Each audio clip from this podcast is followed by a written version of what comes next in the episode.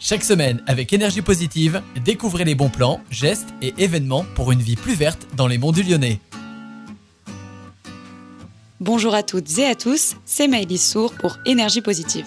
Le vélo électrique, c'est la grande tendance du moment. Rapide, silencieux, sans effort, il a tout pour plaire. C'est aussi un moyen de transport écologique puisqu'il ne rejette pas de gaz à effet de serre. Mais ce joli tableau se noircit un peu lorsque la batterie du vélo tombe en panne. Les batteries électriques sont pleines de matériaux polluants qu'on ne veut pas retrouver n'importe où, alors il faut trier. Oui, une batterie de vélo, ça se trie et ça se recycle. On vous explique comment on commence par bien la jeter. Surtout, on oublie la poubelle ou la déchetterie classique car une batterie peut s'enflammer voire exploser. À la place, on la ramène dans le magasin où on a acheté le vélo. Les distributeurs sont obligés de la reprendre et c'est gratuit.